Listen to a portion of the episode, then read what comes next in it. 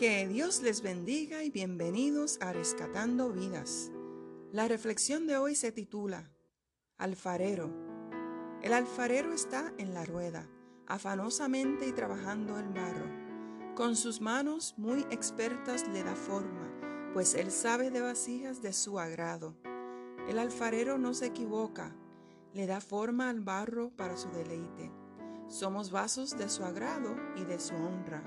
Mira bien, que tu vasija está en sus manos. Él habitará en vasijas de perdón, instrumentos de su agrado y su verdad. Hoy dejemos que Él nos llene con su poder, con su amor y su bondad. Como quisiera que el alfarero me moldeara con su espíritu y su ciencia, para así ser utensilio en su tesoro, pues yo quiero que Él me encuentre apto en todo.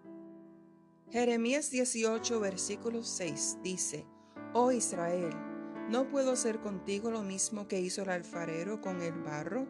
De la misma manera que el barro está en manos del alfarero. Hay veces que aparecen defectos cuando un alfarero está moldeando o dándole forma a una vasija de barro.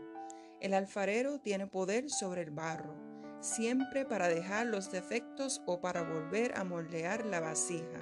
Asimismo, Dios tenía el poder para volver a moldear a la nación para que cumpliera sus propósitos. Ser comparados con el barro no significa que debemos ser pasivos y sin voluntad propia, sino estar listos y ser receptivos al impacto que Dios tendrá en nosotros. Cuando nos sometemos a Dios, Él nos da forma para que seamos vasijas valiosas.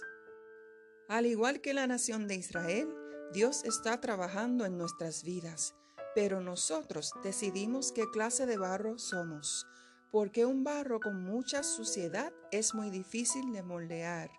Por esta razón, si el barro se quiebra en las manos del alfarero, la culpa es del barro y no del alfarero.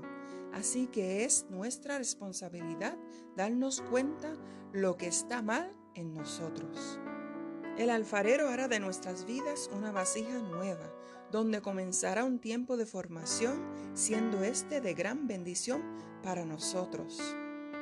Segunda de Timoteo 3, 16 al 17, dice, Toda la escritura es inspirada por Dios y es útil para enseñarnos lo que es verdad y para hacernos ver lo que está mal en nuestra vida.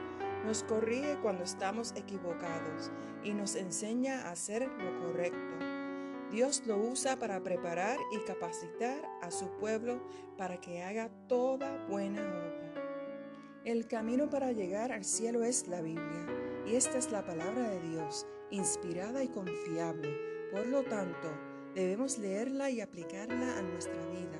Un buen conocimiento de las escrituras nos ayuda a discernir la diferencia entre las enseñanzas verdaderas y las falsas.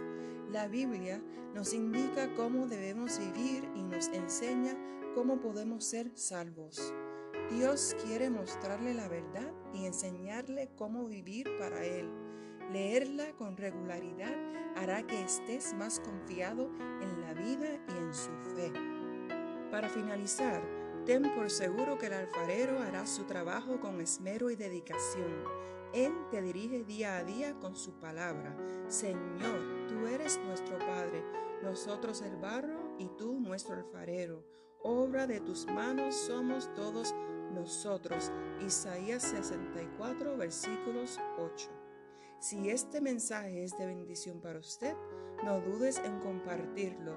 Que Dios les bendiga abundantemente en el nombre de Jesús. Amén, amén.